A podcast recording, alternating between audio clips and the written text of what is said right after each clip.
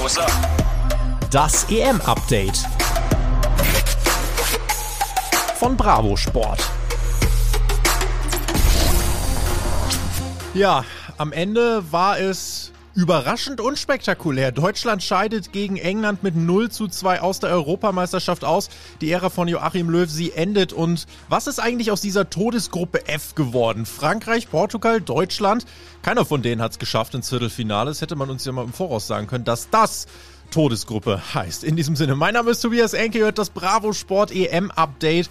Ich würde ja jetzt ganz gern jemanden an meiner Seite begrüßen, allerdings sind sowohl der Olli als auch der Jonas verhindert. Deswegen müsst ihr mich heute solo ertragen. Aber das, über was wir reden, das dürfte trotzdem nicht langweilig werden. Wir starten gleich mit der Analyse zum EM aus der Deutschen, sprechen dann über die wilden Achtelfinalspiele.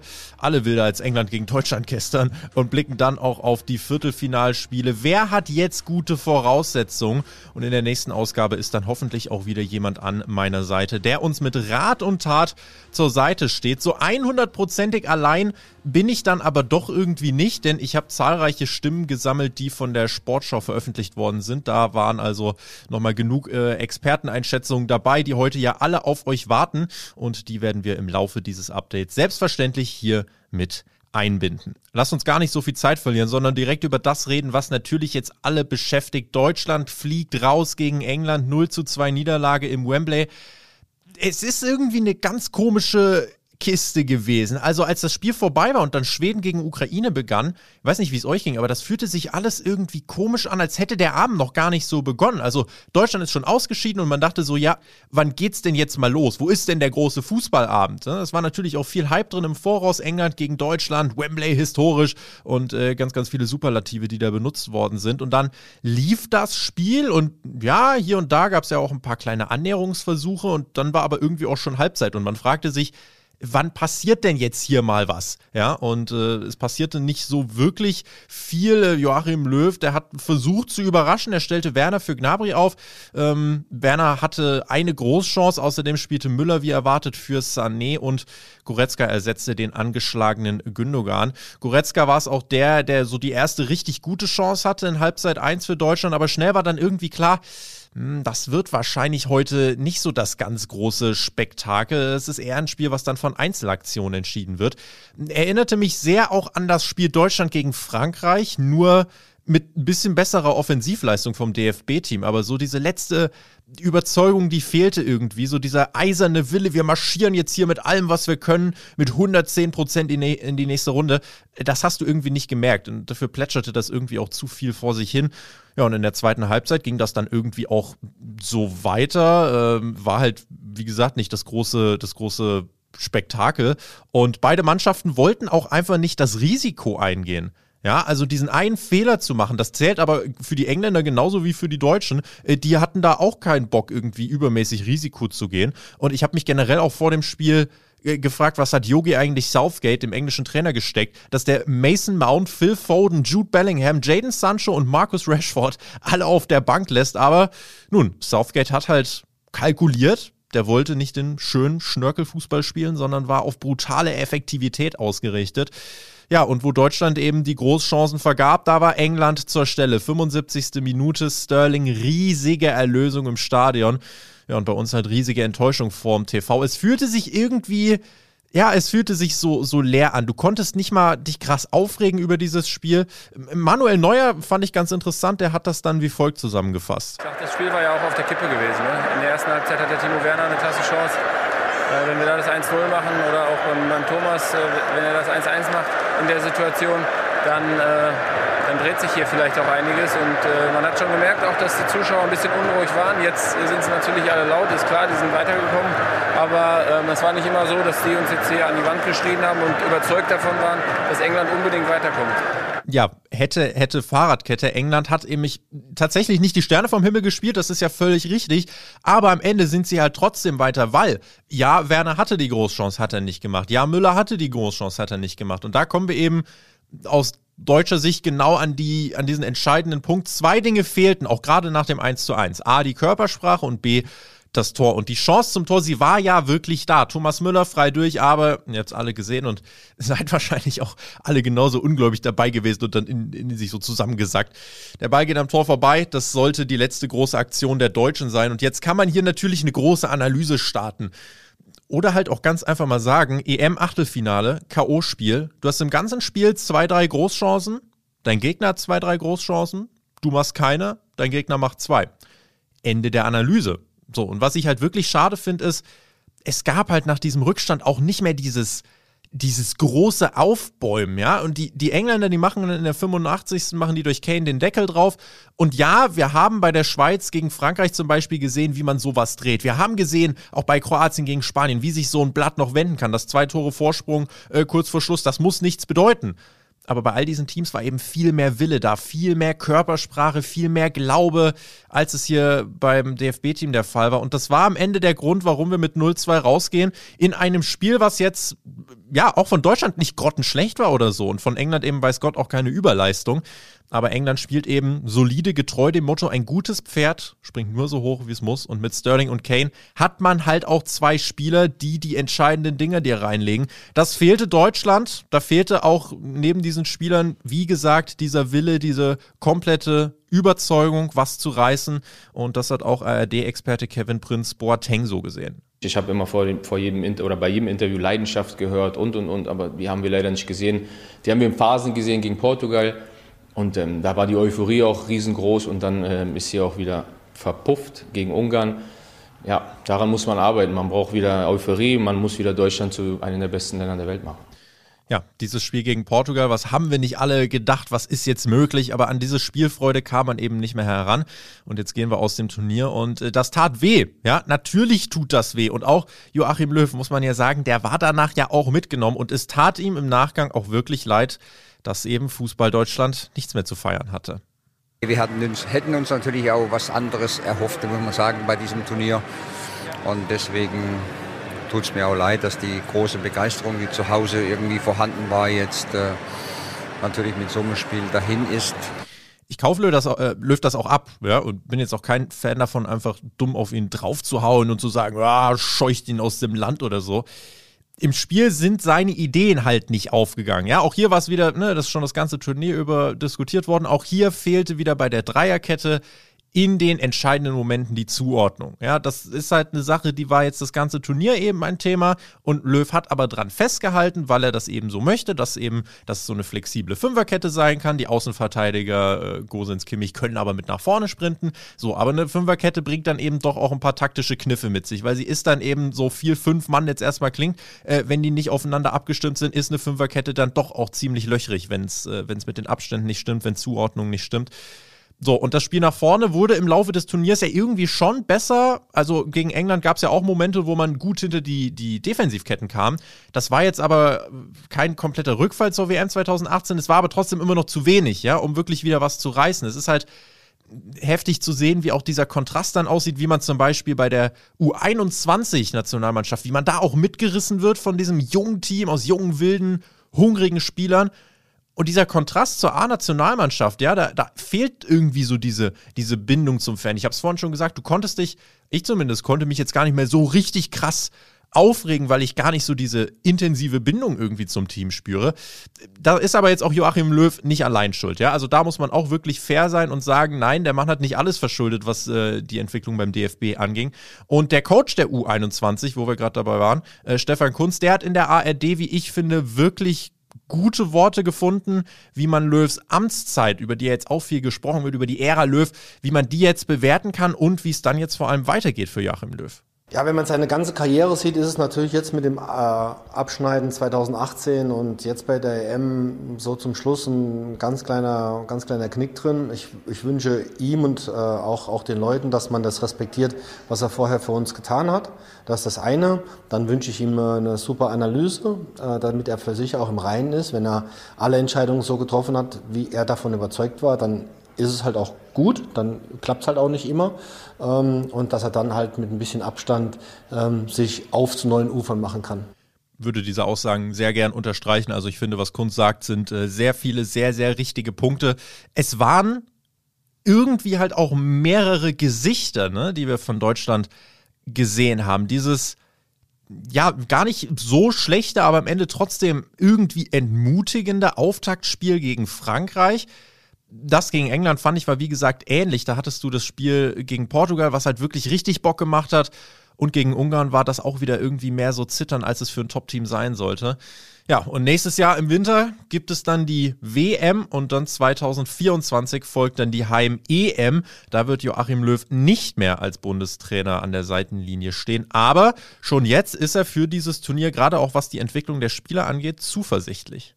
Ich glaube, dass einige Spieler sich schon noch ähm, entwickeln werden. Wir haben ja schon viele junge Spieler und ähm, die werden ähm, natürlich auch daraus lernen und ähm, ich denke, vielleicht bei der Heim-EM 2024 werden einige so auf dem absoluten Top-Niveau sein, auch von ihrer Erfahrung, vom Alter her.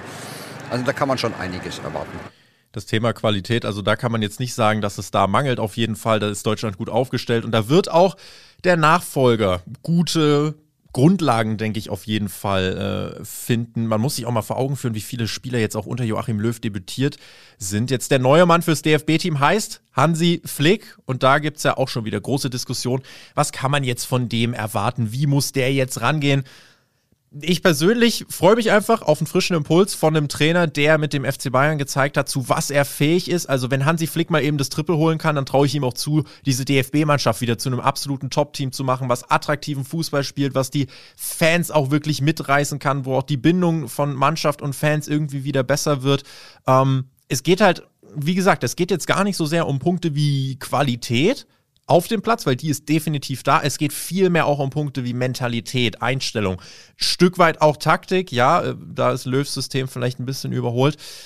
Und auch eben, ne, wie gesagt, das Thema Fannähe wird in den nächsten Monaten definitiv eins werden. Äh, Almut Schuld, auch Expertin bei der Sportschau, äh, Frauennationalspielerin, die finde ich, hat es eigentlich auch ganz treffend auf den äh, Punkt gebracht, wie Flick jetzt ans Team rangehen muss und wie er auch seine neue Herausforderung beim DFB, wie der die jetzt annimmt erstmal muss ein bisschen Ruhe reinkommen. Das ist das Wichtige, dass man jetzt nicht zu hohe Erwartungen direkt an Hansi Flick und die Mannschaft macht, sondern dass man ihn erstmal das Turnier analysieren lässt und dann neue Schlüsse ziehen, dass man ihm seinen Weg gibt und Zeit für den Weg, dass nicht direkt die Vergleiche kommen mit Joachim Löw, sondern er muss entdecken, welche Spieler er braucht, welche Spielertypen, dass er die einlädt, dass er Zeit hat, die zu sichten, zu scouten und dann sich auf das nächste Turnier gut vorzubereiten. So sieht es nämlich aus. Und ich würde damit eigentlich auch schon so weit den Punkt an die, an die Analyse zum Ausscheiden von Deutschland äh, machen, weil wir haben gleich noch ein paar krasse Achtelfinals, über die wir reden wollen. Ähm, weil dieses Turnier, da kann man ja jetzt, äh, also du kannst ja über die EM behaupten, was du willst, aber dieses Turnier hat schon so viele geile Geschichten hervorgebracht, ähm, dass es sich da auf jeden Fall drüber lohnt zu sprechen. Und Deutschland, die nächsten Monate werden spannend unter Flick. Ich bin da wirklich äh, gespannt drauf, äh, wie sich vielleicht auch dann die Kaderstruktur ein bisschen verändert wird, wie er es taktisch angehen wird und ob wir wirklich mit den ersten Testspielen, die dann wahrscheinlich im Herbst oder so kommen, äh, wie man da wirklich vielleicht schon erste Änderungen sehen kann, auch in der, in der Art und Weise, wie die Spieler auf dem Platz sind, wie sie rangehen. Ich glaube, für Spieler wie Müller, Hummels, Groß ist die Zukunft in der Nationalmannschaft vielleicht nicht mehr die allergrößte ich glaube, da wird auch Flick anders rangehen als ein Löw. Löw hat natürlich viel mit den Spielern erlebt. Ich finde, man hat es auch gestern im Interview dann äh, danach gemerkt, dass zum Beispiel auch ein Bastian Schweinsteiger tat sich jetzt schwer damit, irgendwie Löw zu kritisieren. Und äh, klar, ne, Yogi hat halt seine Jungs, äh, mit denen er große Erfolge gefeiert hat und wo es auch ein bisschen was mit Respekt dann für ihn zu tun hat, dass er die jetzt dann doch irgendwie immer aufstellen will. Hansi Flick wird da anders rangehen. Hansi Flick wird da mit einem ja, neutraleren Blick auch rangehen und ich bin da sehr gespannt, ob er den frischen Wind reinbringt, der Deutschland wieder in den Nationalmannschaften auf der Welt nach vorne bringen kann. Insofern ähm, ja, sind wir gespannt auf die nächsten Monate. In den Achtelfinals, da ging es am letzten Samstag los mit Wales gegen Dänemark und äh, Danish Dynamite, die haben sich in die Herzen der Fans gespielt und schießen Wales da spektakulär mit 4 zu 0 ab. Insgesamt unterm Strich finde ich auf jeden Fall verdient, einfach weil da auch so eine große Spielfreude da ist. Es macht Spaß, auch den einfach als Zuschauer zuzuschauen, auch als neutraler Zuschauer. Natürlich spielt da das Thema Christian Eriksen eine Rolle. Man gönnt dem Team den Erfolg. Also ich zumindest muss einfach sagen, äh, dass es mir Spaß macht zu sehen, wie dieses Team sich von dieser Last befreit, was da im ersten Spiel passiert ist, weil er wirklich schrecklich war. Ähm, deswegen gönne ich es denen auch, äh, dass die Dänen da jetzt im Turnier wirklich für Furore sorgen, dass sie jetzt ins Viertelfinale kommen. Und gerade wenn wir übers, äh, dann über die möglichen Halbfinals sprechen, werden wir ja sehen, da könnte sich eine große, große Überraschung anbahnen. Auf jeden Fall gönne ich es den Dänen. Wen ich es auch gegönnt habe, das sind die Schweizer. Für mich, also das Spiel gegen Frankreich, bisher wirklich das Spiel des Turniers. Also was eine wilde Geschichte. Du hast die Schweiz, die irgendwie in Führung geht und plötzlich äh, ist Topfavorit Frankreich wieder gefordert, aber es ist jetzt auch nicht so, dass da irgendwie ne, alle Wolken vom Himmel fallen, weil Rückstände kannte Frankreich irgendwie auch schon aus dem Turnier. Aber ja, sie schaffen es dann auch zurückzukommen. Ja, Doppelpack von Benzema nach der Halbzeit, wo, wo du auch gesehen hast, ja, doch, das Team, da ist einfach wirklich viel Qualität drin. Auch Pogba vereint quasi die ganze Qualität seiner Mannschaft in einem so wunderschönen Tor. Also du kannst keine Worte für das Ding finden, was Pogba da aus dem Schuh zieht in der 75. Minute. 3 zu 1. So, und dann siehst du, Frankreich war sich sicher, ja, Leute, wir sind weiter, lass mal Party machen, macht den Shampoos auf, jetzt äh, wird's eine, jetzt wird's eine tolle Partynacht. Und das hat die Schweiz angestachelt. Jan Sommer hat im Interview danach auch gesagt, dass die Franzosen überheblich wirkten und die Schweiz hat halt weiter dran geglaubt und schafft dann tatsächlich in der 81. Minute den Anschlusstreffer. Ich glaube, das war fast noch wichtiger als der eigentliche Ausgleich an sich, weil dieses Tor hat den Schweizern halt gezeigt, ja, es geht wirklich noch was. Und dann überpowern sie die Franzosen einfach und machen wirklich in der 90. dann noch das 3 zu 3, also wirklich absoluter Wahnsinn. Dann die Verlängerung, das Elfmeterschießen und es sind eben Geschichten, wie sie dann doch wirklich nur der Fußball schreiben kann. Die Schweiz legt vor, Mbappé, Kilian Mbappé, der große, hochgejubelte Kilian Mbappé tritt an zum entscheidenden Elfmeter, hat dieses Turnier noch kein Tor gemacht. Ich meine zwölf Torschüsse, aber äh, kein Tor ist daraus entstanden. Und hier vergibt er diese letzte große Chance, diesen Elfmeter, diesen wichtigsten Schuss seiner gesamten Schüsse bei dieser Europameisterschaft und die Schweiz kegelt damit Top-Favorit Frankreich raus. Jan Sommer, der nicht der Größte ist, streckt sich und macht sich länger, als er eigentlich ist und hält dann den Elfmeter von Mbappé und die Bilder auch danach. Es ist wirklich, es war einfach krass zu sehen, ja. Und auch diese gegensätzlichen Emotionen. Ähm, das, das, ist schon, das ist schon heftig, äh, auch, auch wenn du es nur am TV siehst. Und dann ist es natürlich noch krasser, wenn du dir überlegst, wie es den Akteuren da auf den Platz gehen muss. Die Schweizer, die natürlich komplett außer sich sind, die da richtig, äh, ja, einfach, einfach sich abfeiern zurecht. Und die Franzosen, gerade so ein Kian Mbappé, irgendwie tut er einem auch leid. Ich meine, 22 Jahre jung, er ist ja auch nicht allein schuld gewesen. Äh, das war schon die ganze Mannschaft, ja. Und in Frankreich ist auch jetzt Trainer Didier Deschamps in Erklärungsnot und wird auch von den Medien angezählt. Sein Trainerposten ist jetzt eben nicht mehr so sicher. Und da sieht man halt, ne, das ist nicht ein exklusives äh, deutsches Problem, sondern das haben auch andere Länder, ja. Frankreich vom hochgejubelten Weltmeister jetzt zur negativen EM-Enttäuschung. Also das ist schon eine krasse Sache. Da äh, bin ich mal gespannt, wie sich da vielleicht auf dem Trainerposten in Zukunft was verändert und inwiefern ja Frankreich dann jetzt fürs nächste Turnier sich dann aufstellt. Es ist ja gar nicht so lang hin, WM in Katar. Vor allem bin ich auch gespannt, wie wir das dann wahrnehmen. Nehmen wir Frankreich dann wieder als WM-Favoriten wahr, die dann jetzt quasi nur diesen Ausrutscher von der EM wieder wettmachen müssen? Oder wird es so ein bisschen wie Deutschland, dass die dann bei der WM nochmal irgendwie enttäuschen, sodass du dir denkst, puh, da liegt wirklich was im Argen. Also insofern da auch sehr interessante Monate, die vorm französischen Fußball stehen. Äh, kein Grund jetzt übrigens für mich, dann Leute wie Kian Mbappé anzuzählen und zu sagen, nee, die Leute sind nicht bereit für die große Bühne. Wie gesagt, der ist 22, also auch bei uns im Heft in der Bravo Sport ähm, haben wir regelmäßig Rekorde, die Mbappé bricht mit seinen 22 Jahren. Irgendwie 100. Ligator jetzt in der letzten Saison gemacht, äh, in nicht mal 200 Spielen für PSG. Das ist schon krass, ja. Und mit solchen Erfahrungen musst du umgehen, musst du lernen und musst schauen, was du daraus ziehen kannst für die Zukunft. Das ist eben die Aufgabe. Das ist jetzt auch eine Sache eben, von der kannst du profitieren äh, für die Zukunft. Und ich glaube, Kian Mbappé und auch die anderen ähm, haben jetzt eine ja, Lektion erteilt bekommen, dass du ein Spiel auch gegen die Schweiz bei 3-1-Führung in der 75. nicht mal eben so als gewonnen sehen kannst, sondern dass du es eben übers Ziel bringen musst. Was hatten wir noch? Österreich. Auch lang gekämpft, hat Italien auch in die Verlängerung gezwungen, aber am Ende sind die Italiener dann den Hauch besser und kommen weiter blieben damit auch übrigens zum 31. Mal in Folge unbesiegt. Also auch eine richtig heftige Serie. Ähm, nachdem sie bisher im Turnier immer sehr souverän waren, wurden hier die Italiener das erste Mal getestet, nicht zwingend spielerisch, aber wirklich mal so auf dieser mentalen Ebene, ne? weil sie wirklich bisher eigentlich nie so das Gefühl hatten, puh, jetzt wird das hier eine richtig knappe Kiste, sondern äh, sie haben es ja am Ende dann immer doch relativ solide geschaukelt. Jetzt war es dann eben dieser mentale Test und den haben sie bestanden in der Verlängerung. Österreich trotzdem stark gekämpft, insofern, ähm, ja, die Italiener machen sich weiter oder machen weiter von sich reden als möglicher Turnierfavorit. War ja vor dem Turnier so eine Sache, da wusste man nicht so wirklich, was kann man jetzt von Italien erwarten. Irgendwie jetzt auch nicht auf dem Papier das absolute Megateam. Aber du musst halt sagen, äh, gerade auch ähm, ja, die Art und Weise, wie sie gespielt haben, das war dann schon von allen Mannschaften mit am überzeugendsten. Und äh, insofern, äh, ja, auch Trainer Mancini hat da einen großen Anteil dran. Bin ich gespannt, auch wenn wir gleich über das äh, anstehende Viertelfinale reden. Ähm, das wird dann der nächste Härtetest. Eine weitere Überraschung war das aus der Niederlande. Auch bei denen, ja, gut, kann man jetzt äh, auch streiten. Hatten die Niederlande, haben sie vielleicht die Tschechen doch unterschätzt. Die 52. Minute war so ein bisschen der, Kla äh, der, der Knackpunkt, als Matthias Delikt äh, vom Platz fliegt mit einer roten Karte. Vertretbare Entscheidung nach dem Handspiel. Kurioser Fakt übrigens. Es war die vierte rote Karte bei einer EM für die Niederlande. Alle davon in Spielen gegen Tschechien oder die Tschechoslowakei.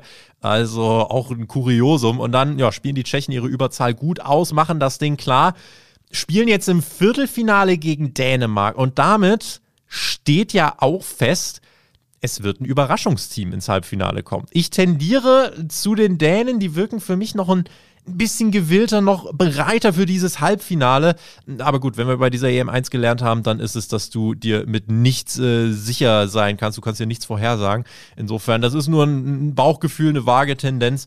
Aber äh, es ist natürlich weiter alles denkbar dann eben für das Viertelfinale, äh, ja, doch für das Viertelfinale zwischen Dänemark und Tschechien. Und dass alles möglich ist, zeigt auch das Spiel Spanien gegen Kroatien. Erst dieses, ja, also krasse Eigentor. Es ist eine ganz merkwürdige EM. Also ich weiß nicht, wann wir zuletzt so viele Eigentore bei dem Turnier gesehen haben. Ich glaube, jetzt sind es schon mehr als äh, bei den letzten irgendwie sechs, sieben EMs oder so zusammen. Spaniens Keeper Unai Simon, äh, wirklich fataler Bock geschossen, bekommt irgendwie aus 20, 25 Metern oder mehr einen Pass von Pedri äh, auf sich zugespielt. Und tritt halt so ein Luftloch. Also das ist halt wirklich, äh, weiß nicht, sieht aus wie ein FIFA-Bug, aber war Real Life, ja, und war Achtelfinale. Also hat dann doch nochmal eine größere Tragweite. Danach war es aber beste Fußballunterhaltung. Hier halt auch so eine Sache, ne? Es fällt das erste Tor und dann müssen halt beide Mannschaften irgendwas machen. Das hattest du jetzt zum Beispiel bei England gegen Deutschland nicht. Da ist einfach lang kein Tor gefallen und beide hatten keinen Bock, was zu machen. Hier ist halt immer ein Vorteil, ne, egal wie es fällt, wenn ein Tor fällt in der ersten Hälfte, dann kannst du dir sicher sein, ist in der zweiten Hälfte deutlich mehr Bewegung drin. Und ja, hier war es dann so, Spanier geraten in Rückstand, aber schaffen es zurückzukommen. Ähm, drehen das Spiel und äh, haben auch wirklich da wieder gezeigt, spielerische Qualität ist definitiv da. Aber wie auch die Schweiz kam dann hier gegen die Spanier Kroatien zurück. Tore in der 85. und 92. Minute. Dann gibt es die Verlängerung und da besteht Spanien dann den Härtetest. Morata und Oyarzabal entscheiden mit zwei Toren das Spiel. In der 100 und 103. Minute war es, meine ich, 5 zu 3 dann das Endergebnis. Und am Ende setzt sich dann schon doch irgendwie die spielerische Qualität knapp durch, muss man so sagen. Aber die Spanier sind definitiv verwundbar. Das hat sich hier gezeigt. Und sie machen definitiv Fehler. Und wenn du die bestrafst, dann, äh, ja, dann, dann läuft es eben auch mal wahrscheinlich anders. Und das ist eigentlich sehr spannend, wenn man dann eben sich vor Augen führt, der Viertelfinalgegner von Spanien, das ist die Schweiz. Und das dürfte dann wirklich ein ordentlicher Fight werden. Am Freitag um 18 Uhr ist es dann auch das erste Viertelfinale. Wir werden mal sehen, ob die Schweiz zum Favoritenschreck wird und hier den nächsten Kandidaten aus dem erweiterten Favoritenkreis rauskegeln kann. Belgien gegen Portugal haben wir noch offen. Knappe Kiste. Am Ende scheidet CR7 mit seinen Portugiesen aus. Spielte, wie ich fand, ich trotzdem ein starkes Turnier. Auch äh, die, die Tore, die er erzielt hat, dann natürlich die Coca-Cola-Aktion. Ähm, ja, sind, äh, sind so Sachen, äh, an die wird man sich schon erinnern. Ähm, am Ende ist es dann aber eine Einzelaktion von Dortmunds Torgen Azad, der entscheidet das Spiel in der 42. Minute mit einem schönen Schuss aus 20, 25 Metern ins lange Eck Und dann verteidigt Belgien das eben bis zum Schluss relativ eiskalt runter. Also Belgien nicht nur eine Mannschaft, die offensiv mit äh, Kevin de Bruyne, Lukaku, den Hazards und so weiter überzeugt, sondern die auch defensiv immer noch standhalten kann auf Top-Niveau. Das haben sie ja geschafft gegen Portugal. Auch wenn es hinten raus, ja, doch noch ein bisschen zitterig war. Es gab den Pfostenschuss äh, relativ zum Ende von Portugal. Aber jetzt am Ende ähm, haben die Belgier sich dann durchgesetzt. Sie bleiben damit im Turnier unbesiegt und bekommen es jetzt mit Italien zu tun. Also wenn Belgien am Ende den Titel gewinnt, kann man definitiv nicht sagen, die hatten den leichten Weg äh, bis, äh, ja, bis zum Finale. Also da bin ich auch sehr gespannt. Hier haben sie Portugal ausgeschaltet. Ob es ihnen auch gelingen wird, Italien auszuschalten, puh das ist auch so ein Spiel, also da würde ich kein Geld drauf wetten, einfach weil alles passieren kann. Äh, wenn man Geld drauf wetten könnte, wird es spannend oder nicht, da würde ich äh, sagen, ja, wird es auf jeden Fall. Aber einen klaren Sieger kannst du hier, kannst du hier nicht treffen. Also eine Prognose finde ich nur ganz, ganz schwer möglich. Wenn ihr natürlich trotzdem Tipps habt und äh, euch ja als, als EM-Orakel beweisen wollt, dann könnt ihr uns natürlich gern schreiben, entweder in den Kommentaren auf YouTube oder selbstverständlich äh, gern auch auf Instagram. Das letzte Achtelfinale war dann gestern Abend Schweden gegen die Ukraine. Sah lang so aus, als hätte Schweden die Nase vorn, auch wenn Zinchenko die Ukraine in Führung gebracht hat. Forsberg und Isak, die haben so viel gewirbelt in der schwedischen Offensive. Aber auch hier entscheidet dann eine rote Karte oder nimmt maßgeblich Einfluss auf den Spielverlauf. In der 98. Minute fliegt Danielsson vom Platz und in der 121. Minute entscheidet die Ukraine das Ding dann für sich. Wieder Zinchenko mit der Flanke, Dovbik mit dem Tor und Trainer Andrei Shevchenko wurde schon als Spieler in seinem Heimatland gefeiert und jetzt natürlich umso mehr hier als Trainer ist das natürlich ein riesiger Erfolg, den er hier mit, seinem, mit seiner Nationalmannschaft hat.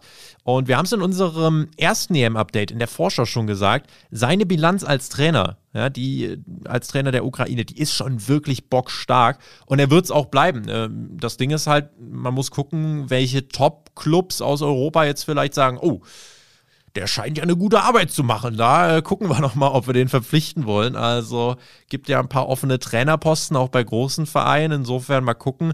Würde aber eher dazu tendieren, dass Schenko jemand ist, der da komplett mit dem Herz dabei ist und äh, der jetzt natürlich trotzdem sich erstmal über Trainerwechsel keine Gedanken macht, der hier natürlich jetzt mit der Ukraine in diesem Turnier so weit wie möglich kommen will. Aber ich denke, das ist ein Thema, das wird nach der Europameisterschaft auf ihn zukommen. Und ähm, man kann jetzt auf jeden Fall festhalten, als Trainer hat er wirklich abgeliefert und hat sich damit natürlich auch extrem viel Respekt bei den Menschen in seiner Heimat in der Ukraine erspielt, ja. Und äh, insofern muss man sagen, äh, Respekt. Und auch wenn es knapp war, am Ende steht das Viertelfinale jetzt für die Ukraine. Da heißt der Gegner England. Und damit lasst uns doch auf die Viertelfinalspiele schauen. Bei England ist es natürlich jetzt äh, so, wenn du dir diesen Baum anschaust, ne, wer da jetzt bei England äh, auf, der, auf der Hälfte noch ist, dann könntest du meinen, England, ja, die müssen das eigentlich jetzt relativ easy schaukeln. Die haben die besten Karten, ne? wenn du auf dem Papier siehst, die stehen jetzt im Viertelfinale gegen die Ukraine und spielen dann gegen Dänemark oder Tschechien. Da ist vor allem, glaube ich, auch Druck da, weil die letzten Spiele dann ja alle quasi auch Heimspiele sind für die Engländer, also vor viel eigenem Publikum. Also ja, großer, großer Druck. Und wir haben bei dieser EM gesehen, dass du bestraft wirst, wenn du Gegner unterschätzt. Gegen die Ukraine, denke ich, wird es für die Engländer schon reichen, weil auch wenn die Engländer, wie gesagt, nicht die Sterne vom Himmel gespielt haben bei diesem Turnier, sehe ich sie doch schon nochmal deutlich vor der Ukraine. Aber gut, wie gesagt, äh, sicher ist bei diesem Turnier nichts. Und gut, dann kommt halt äh, das Halbfinale. Und äh, nehmen wir jetzt mal an, die Dänen kommen da weiter. Wenn du die unterschätzt, dann kegeln die dich halt raus. Was wäre das bitte für eine krasse Geschichte, ja? Dänemark äh, spielt dann irgendwie im Wembley Halbfinale gegen England und, und äh, schießt sie da ab. Also da kommt noch viel auf uns zu, was potenziell geschichtsträchtig ist. Ich glaube also, so sicher ist das gar nicht, ne? dass England da, äh, gerade wenn man sich anguckt, wie sie das Turnier gespielt haben, dass die da jetzt einfach durchmarschieren in der rechten Turnierhälfte. Ähm, und ich glaube auch, dass das bisherige Turnier gezeigt hat, warum jetzt Dänemark Tschechien und die Ukraine, warum die jetzt auch alle keine Angst haben müssen, damit England noch in einer Hälfte zu sein. Äh, die müssen da jetzt nicht in Ehrfurcht zergehen. Äh, insofern können wir da sehr gespannt sein. Und wenn wir uns äh, die anderen Viertelfinals anschauen, Spanien gegen die Schweiz haben wir gerade schon angesprochen, das wird wild. Die Schweiz konnte Spanien bisher nur einmal in der Geschichte besiegen. Leicht wird es nicht, aber mit so einem Sieg gegen Frankreich hast du natürlich ordentlich Rückenwind. Also spannend, wird es allemal, genauso wie Belgien gegen Italien, zwei Teams, die unmittelbare Titelfavoriten sind. Belgien vor dem Turnier, Italien hat sich zum Titelfavoriten gespielt im Laufe dieser EM. Äh, einer wird jetzt gehen müssen. Ich finde es hier auch ganz schwer, einen Tipp abzugeben. Beide halt auch mit starken Spielen bei dieser EM. Im Direktvergleich sind es wirklich auch zwei der spielerisch besten Mannschaften. Nicht nur auf dem Papier eben, sondern auch wenn du dir die Spiele anschaust, da haben die wirklich auch in der Realität überzeugt und nicht nur in der Theorie habe jetzt gerade nochmal auf den Direktvergleich geschaut. Acht Spiele gab es bisher zwischen den beiden. Zweimal Belgien, viermal Italien, zweimal Unentschieden. Ich glaube, Statistiken sind für so ein Spiel nicht so wirklich zu gebrauchen. Ja? Gewinner trifft im Halbfinale auf Spanien oder die Schweiz. Also diese Turnierseite macht schon richtig, richtig Bock. Und äh, ich bin sehr gespannt, über welche Halbfinalkonstellation wir beim nächsten Mal sprechen können. Und damit Freunde, sind wir durch. Das war das Bravo Sport Update mit einem Solo von mir. Vielen lieben Dank, wenn ihr bis hierhin dabei wart. Nächstes Mal dann wieder mit Gast und im Duo. Und wie gesagt, ich äh, bin gespannt einmal, was für wilde Momente wir dann besprechen werden und wer dann wirklich im Halbfinale steht. Ich glaube, da wird es äh, definitiv Überraschungen geben eigentlich schon schade, ne, dass das Turnier dann langsam auf die Zielgerade geht. Bisher ist es, finde ich schon einfach eine ziemlich, ziemlich geile EM. Ähm, aber ja, wir sind jetzt in der heißen Phase. Jetzt entscheiden sich die großen, großen Dinge. Und äh, wir begleiten euch natürlich durch das Turnier mit unserem Bravo Sport Update. Melden uns dann also das nächste Mal nach den Viertelfinals und vor den Halbfinals. Ihr findet uns Natürlich auf YouTube, Bravo Sport Update oder auch auf Spotify, iTunes und Co. zum Hören. Ich habe auch schon erwähnt, Instagram könnt ihr uns selbstverständlich auch schreiben. Auch dort viel EM-Content, den wir euch liefern. Und in diesem Sinne, vielen lieben Dank fürs Zuhören. Folgt uns gerne. Und äh, für heute soll es das gewesen sein. Deckel drauf, am Ball bleiben und bis zum nächsten Mal. Macht's gut, ciao.